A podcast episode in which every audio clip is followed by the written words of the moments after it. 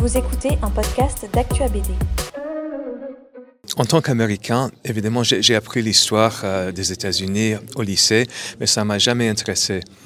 Et je sais pas pourquoi, mais quand j'ai découvert cette histoire euh, de Beaumarchais, que, que l'auteur du mariage de Figaro a joué un rôle important dans l'indépendance de mon pays, et c'est un truc que j'avais jamais appris à l'école. Je, pense que personne ne le sait là-bas. Il y a des statues de Lafayette une place euh, qui porte son nom à New York, mais il n'y a aucun euh, statut de Beaumarchais. Personne ne sait que Beaumarchais était un héros de la Révolution américaine. Et en plus, cette euh, opération clandestine qu'il a montée avec l'aide d'une sorte d'agent secret américain, Silas Dean, qui est complètement méconnu lui aussi, qu'ils avaient envoyé des bateaux, des armes pour soutenir euh, l'armée rebelle de George Washington avant que ça devienne une vraie guerre, avant que, bien avant que la France euh, euh, se, mette ouvertement sur le côté des Américains. Donc j'étais étonné par cette histoire et ça m'a rendu vivante ces personnages pour la première fois. Donc Lafayette, Benjamin Franklin, pour moi, ils, ont pris vie quand j'ai vu dans les yeux de, de Beaumarchais et de Célestine, qui était en train de, euh, de faire un truc euh, presque impossible. Mais euh, pour moi, c'est plus que ce récit qu'on apprend à l'école, ça me paraissait une histoire vivante et qui je voyais aussi des échos des événements de nos jours. Donc il fallait absolument, j'avais envie de raconter cette histoire et je pense que la BD était le médium idéal pour, euh, pour le faire. C'était une chance que, que je lis le euh, français euh, et, l'anglais parce que dans les deux pays, il y avait des livres sur des, aspects différents du sujet. Donc, d'abord, j'ai lu des vies de Beaumarchais qui parlaient de. Bon, il, a une vie incroyable, Pierre Caron de Beaumarchais. Euh, dramaturge parisien qui, mais qui était aussi agent secret et, ce qui avait fait euh, pour la Révolution américaine qu'on raconte euh, dans Liberté, euh, c'est juste une partie. Donc, dans les livres d'histoire des biographies de Beaumarchais, j'ai trouvé des détails, mais aussi dans les, des livres en anglais sur la Révolution américaine, des batailles, et puis aussi sur, Internet, il y a des, sites d'archives avec la vie de Célestine, qui n'est lui, je pense que c'est le moins connu de tous les personnages dans Liberté parce que ni en France ni aux États-Unis euh, est-ce qu'on connaît le, nom de Silas Dean. Et donc j'ai un peu, j'ai tout étudié, j'ai ramassé toutes les la doc que je, euh, pouvais trouver et puis euh, quand je l'ai mis en, forme, j'ai essayé de faire une histoire qui saute entre les, trois endroits.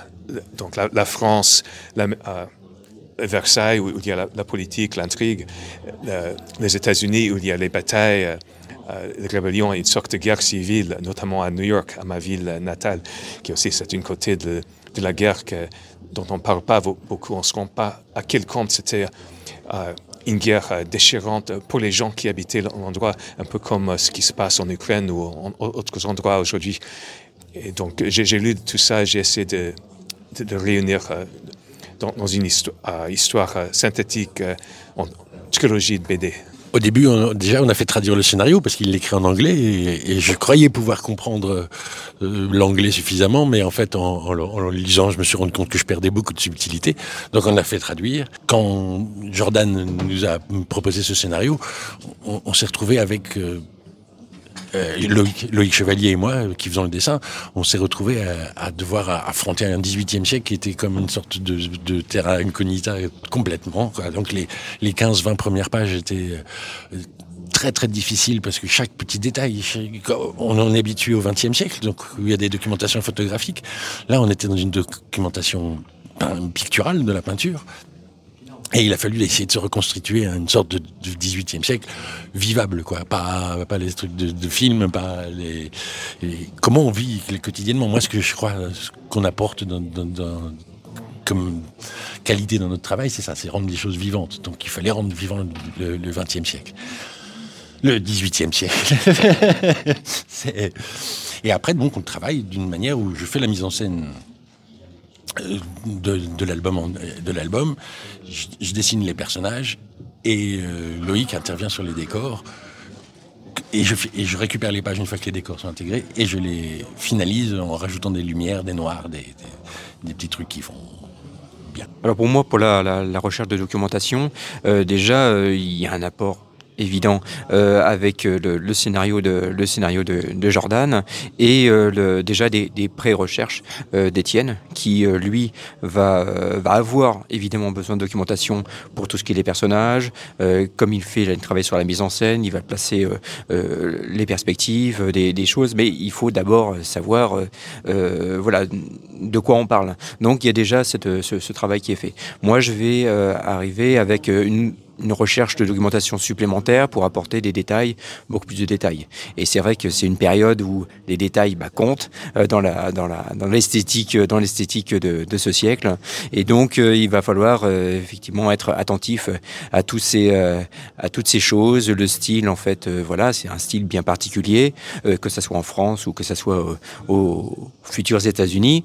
donc voilà il y a, y a, des modes comme Étienne s'est intéressé aux modes aux modes vestimentaires moi, il va falloir que je m'intéresse au, au, au, mode de mobilier, euh, voilà, d'architecture. Alors pour les, pour les, les sources euh, de mes recherches, c'est beaucoup, euh, beaucoup Internet.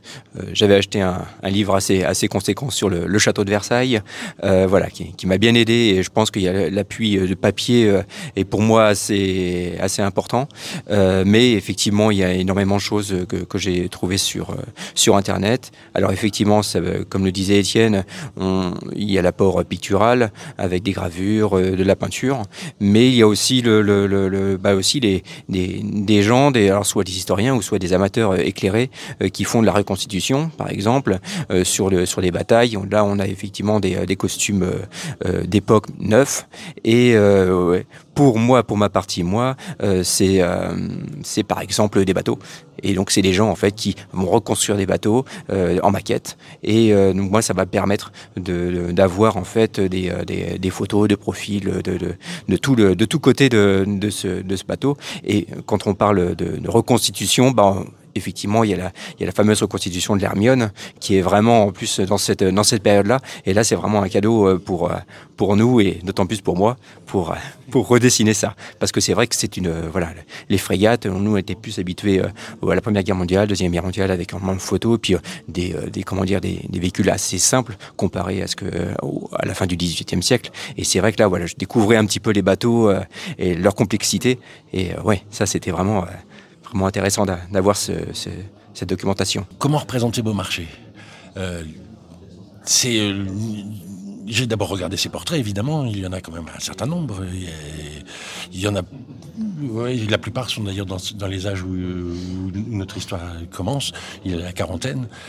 Mais je l'ai embelli, franchement. Et, et la, la, plupart du temps, j'essaye de je, le creuse, je le creuse jusqu'à ce que je l'ai en main. Là, je l'ai. Euh, on a commencé, à travailler ensemble un an ou deux ans avant que je commence vraiment à dessiner l'album. Ce qui fait que j'ai commencé par des premiers croquis qui ont beaucoup évolué pour arriver au, au, beau marché final. Là maintenant, je, le tiens. Je, je, sais le faire vivre, je sais le faire bouger. L'avantage de cet album, c'est que j'ai un binôme de personnages. J'ai Silas Dean, l'américain, et Beaumarchais, le français. Silas Dean, c'est un homme d'affaires, c'est quelqu'un de sérieux, c'est quelqu'un de solide, c'est un protestant, euh, pas encore un américain, mais bientôt.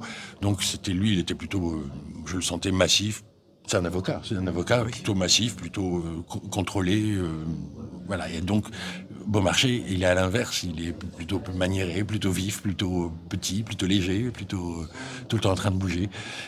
Pas, pas comme euh, Lucchini dans le film, mais un peu pas, mais pas loin quand même. Il y a ce côté-là où il, il, les mots d'esprit fusent tout le temps, tout le temps avec lui. Donc, il, je pense qu'il devait être comme ça. C'était pas quelqu'un qui restait sans bouger.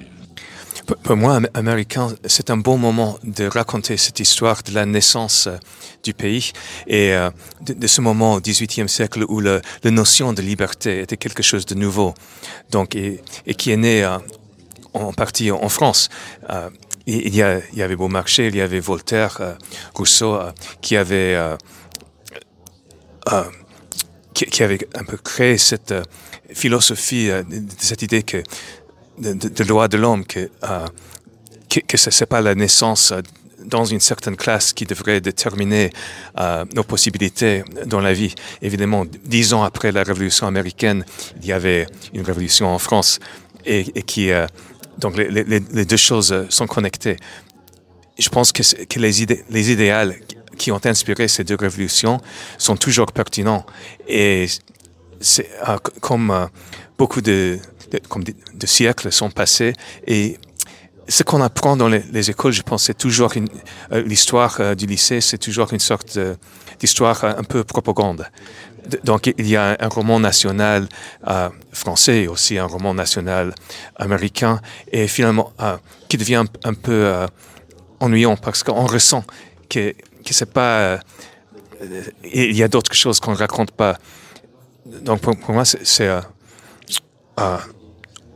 adulte, quand je, quand je lis sur euh, des choses sur euh, cette époque, je cherche toujours le truc qui va le rendre euh, vivant pour moi, qui, qui, me permettra à comprendre et de vraiment ressentir le, le, drame de l'époque où on sait, parce que maintenant, on apprend l'histoire souvent dans l'école comme si c'est quelque chose qui s'est passé il y a longtemps, c'est fini, et maintenant on est bien.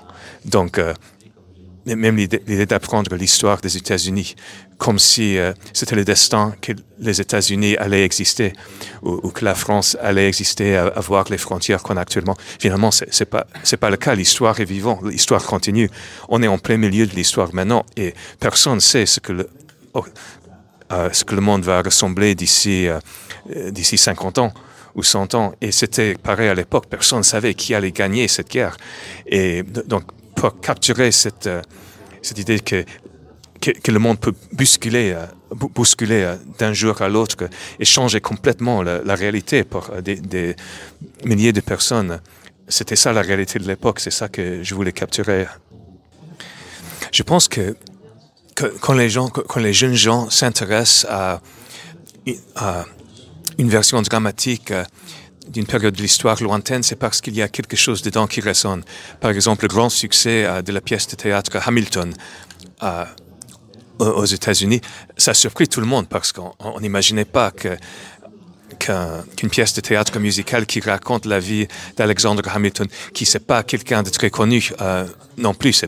Euh, mais, mais, le grand succès euh, de, cette pièce, je pense que ça montrait qu'il y avait quelque chose dedans qui ont permis des gens de, de ressentir et de comprendre